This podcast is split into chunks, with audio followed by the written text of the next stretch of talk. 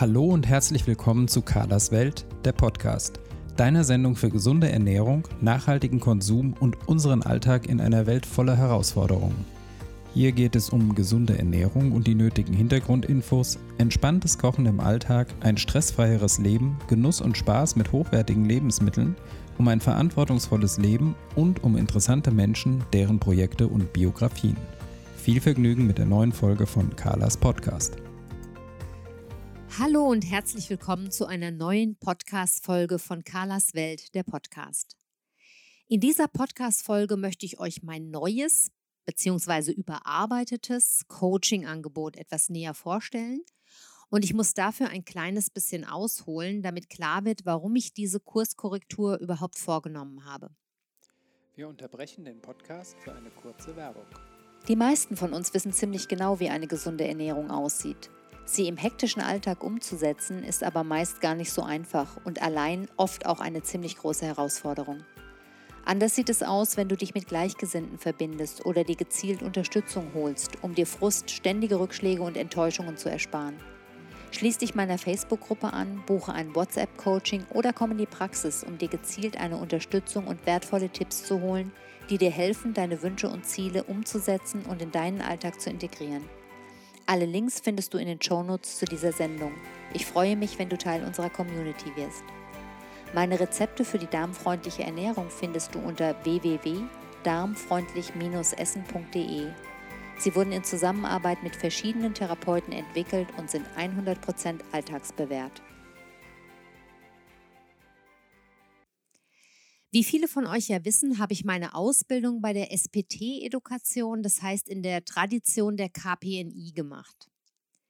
Die Psychoneuroimmunologie, PNI, ist, ja, wie es so schön auf der Website der KPNI e.V. heißt, ich verlinke euch das auch in den Show Notes, ist die Wissenschaft, die sich mit dem Zusammenspiel der einzelnen Steuerungszentren im menschlichen Körper befasst.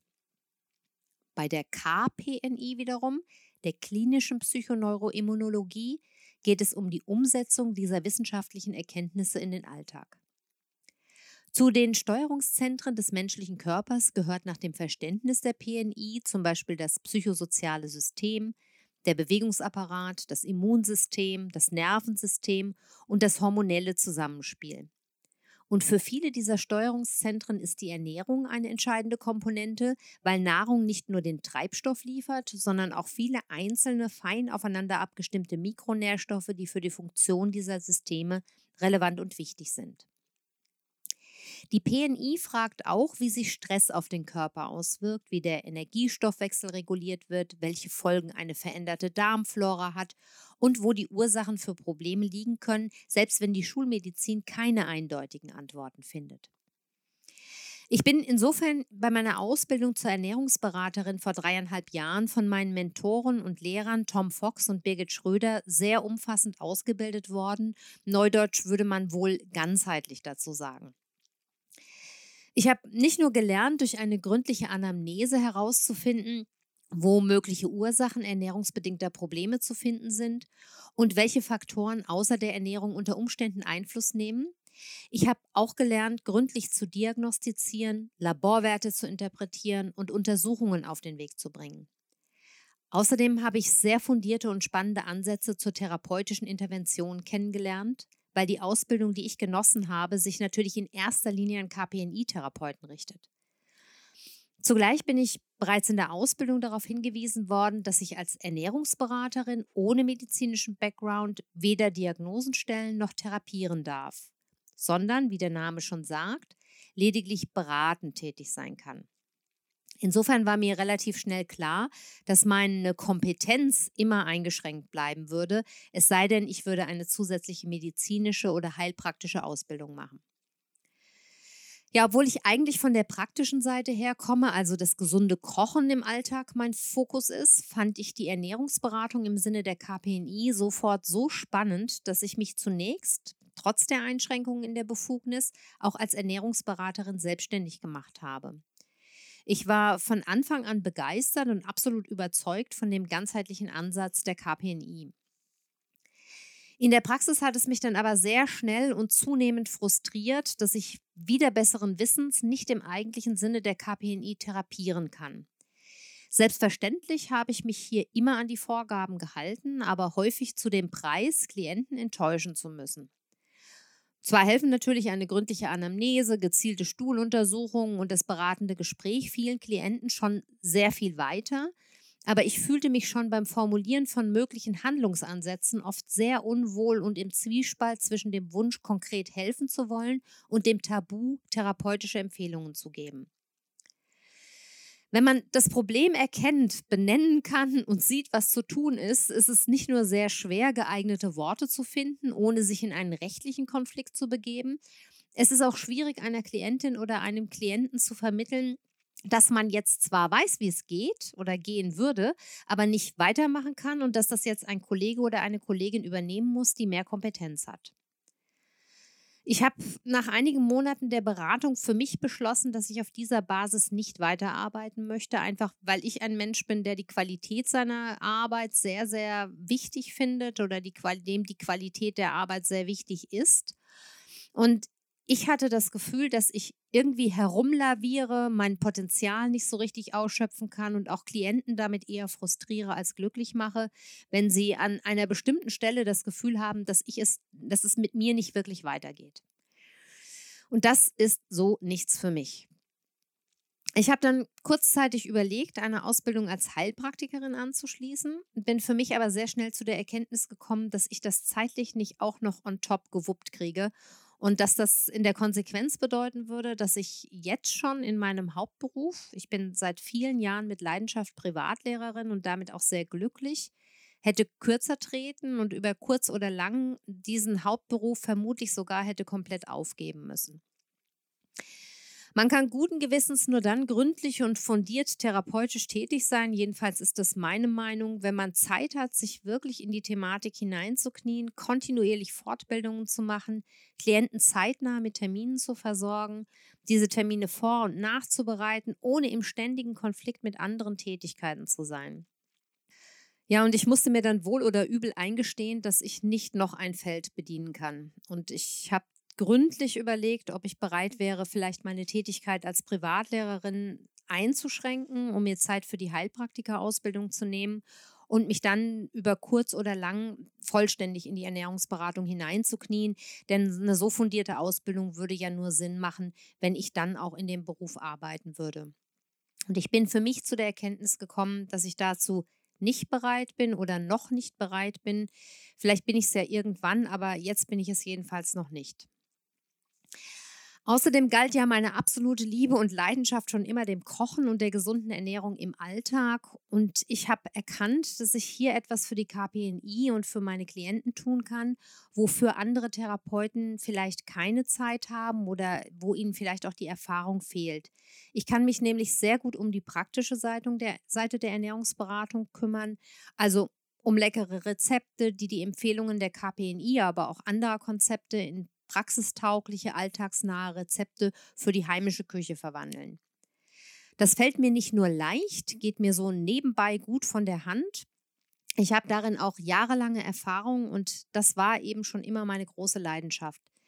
Viele von euch wissen ja, dass ich inzwischen schon zwei große Rezeptsammlungen veröffentlicht habe und an weiteren Sammlungen arbeite. Die bestehenden Sammlungen werden schon von vielen KPNI-Therapeuten und Therapeutinnen, aber auch von anderen Ernährungsberaterinnen und deren Klienten in der Praxis genutzt. Meine Leistung hat sich also inzwischen als Ergänzung zur Arbeit der etablierten Therapeuten bereits sehr gut bewährt. Und das macht mich auch stolz und glücklich. Und ich persönlich glaube, da geht es für mich auch weiterhin lang. Tatsächlich mache ich auch weiter Ernährungsberatungen, allerdings inzwischen überwiegend digital und mein Schwerpunkt liegt jetzt nicht mehr in der klassischen Ernährungsberatung, sondern auf der Umsetzung von bereits vorhandenen Empfehlungen. Ich bin also der Ansprechpartner für Menschen, die mit einem Ernährungsplan von ihrem Arzt, Therapeuten oder Ernährungsberater kommen, die jetzt wissen, was sie essen sollen, wollen oder können oder eben, was sie nicht mehr essen sollen, die aber keine konkrete Idee haben, wie sie das im Alltag umsetzen können und die dafür Anleitung und Hilfestellung brauchen, um da in ihrem persönlichen und individuellen Leben zurechtzukommen. wie sie das mit Familie und Beruf unter einen Hut bringen, wo sie bestimmte Lebensmittel herbekommen oder wie sie mit diesen Einschränkungen im Alltag so leben können, wie sie sich so einrichten können, dass nicht Frust aufkommt, sondern dass sie mit Leichtigkeit und Genuss durchs Leben gehen können.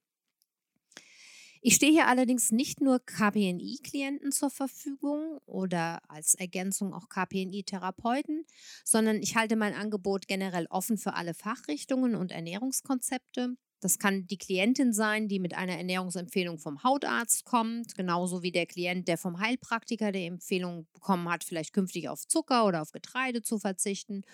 Oder jemand, der laktosefrei essen soll. Also was auch immer. Insofern stehe ich natürlich auch Menschen zur Verfügung, die gar nicht im therapeutischen Kontext auf gesunde Ernährung achten möchten, sondern einfach von sich aus von Zeit zu Zeit ihre Ernährungsgewohnheiten unter die Lupe nehmen wollen und neue Lösungen für ihren Alltag finden möchten. Daneben habe ich mir fest vorgenommen, noch in diesem Jahr meine Rezeptsammlung für die Karenzphase der Fructoseintoleranz fertigzustellen. Einfach weil ich aus eigener Erfahrung weiß, dass es hier noch viel zu wenig alltagstaugliche Rezepte gibt. Menschen mit einer diagnostizierten Fructoseintoleranz und der Anweisung, in einer Karenzphase den Konsum von Fructose so weit wie möglich runterzuschrauben, sind oft völlig hilflos und auf sich selbst gestellt, sodass ich mich wie verrückt darauf freue, wenn diese Sammlung fertig ist und zur Verfügung steht. Mein großer Wunsch ist es auch in den kommenden Jahren, weitere solche Sammlungen zu schreiben. Und ich glaube, dass ich in diesem Bereich auch erstmal besser aufgehoben bin als im therapeutischen Kontext, der mir zwar auch gut gefallen hätte, das gebe ich zu. Aber umso älter ich werde, desto mehr lerne ich auch meine Kräfte einzuteilen und genau zu überlegen, wo ich sie investieren möchte. Vielleicht muss das so sein und ich muss erstmal noch die Projekte erarbeiten, die in meinem Kopf sind und die zu Papier bringen, bevor ich, ja, wer weiß, vielleicht dann irgendwann doch noch einen anderen Weg einschlage. Was könnt ihr also jetzt konkret bei mir buchen? Was könnt ihr erwarten? Ihr könnt zum Beispiel eure mir zum Beispiel euren Ernährungsplan schicken und ich erstelle euch speziell dafür zugeschnittene Rezepte. Das mache ich ja schon seit Jahren. Ihr könnt einen Beratungstermin buchen, online oder vor Ort, und wir besprechen eure Ernährungswünsche und überlegen gemeinsam, wie man sie umsetzen kann. Ihr könnt mit den Ernährungsvorgaben eurer Therapeuten oder Ärzte zu mir kommen und mit mir gemeinsam überlegen, wie man sie am besten umsetzen kann, welche Rezepte geeignet sind, worauf ihr achten müsst und was zum Beispiel ähm, im Restaurant oder in der Kantine zu beachten ist. Ja, wenn ihr unter Darmproblemen leidet, wenn ihr euch vielleicht schon ärztlichen oder therapeutischen Rat geholt habt, aber irgendwie immer noch keine Lösung für eure Probleme gefunden habt, dann können wir in einem Beratungstermin online oder vor Ort gemeinsam überlegen, welche Schritte jetzt sinnvoll sein könnten. Und selbstverständlich wird es auch weiterhin mein WhatsApp-Coaching für eine vierwöchige zucker- und getreidefreie Ernährung geben, das ja regelmäßig stattfindet. Die Termine findet ihr wie gehabt auf meiner Website dein-food-coach.de unter dem Menüpunkt Coaching.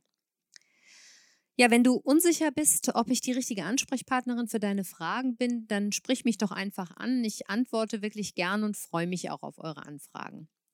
Und natürlich betreue ich auch weiterhin meine Facebook-Gruppe Darmfreundlich Essen, meine Instagram-Feeds, meine Blogs und meinen Podcast. Wir arbeiten an spannenden Kooperationen und ich werde auch nicht müde werden, das Thema gesunde Ernährung im Alltag weiterhin von allen Seiten zu beleuchten. In diesem Sinne wünsche ich dir eine gute Zeit. Liebe Grüße, deine Carla.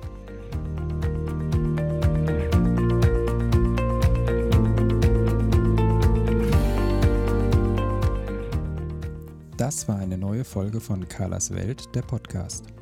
Die Links zu den Themen der Sendung findet ihr in den Shownotes und auf www.kala-kocht.de slash podcasts. Wenn euch dieser Podcast gefallen hat, freuen wir uns über eure persönliche Weiterempfehlung und über eine positive Bewertung bei Apple Podcasts. Weitere Folgen findet ihr auf Spotify, Apple Podcasts und in eurer Podcast-App. Carla findet ihr unter Carlas Welt und Carla kocht auf Instagram, Facebook und Twitter. Vielen Dank fürs Zuhören und bis bald.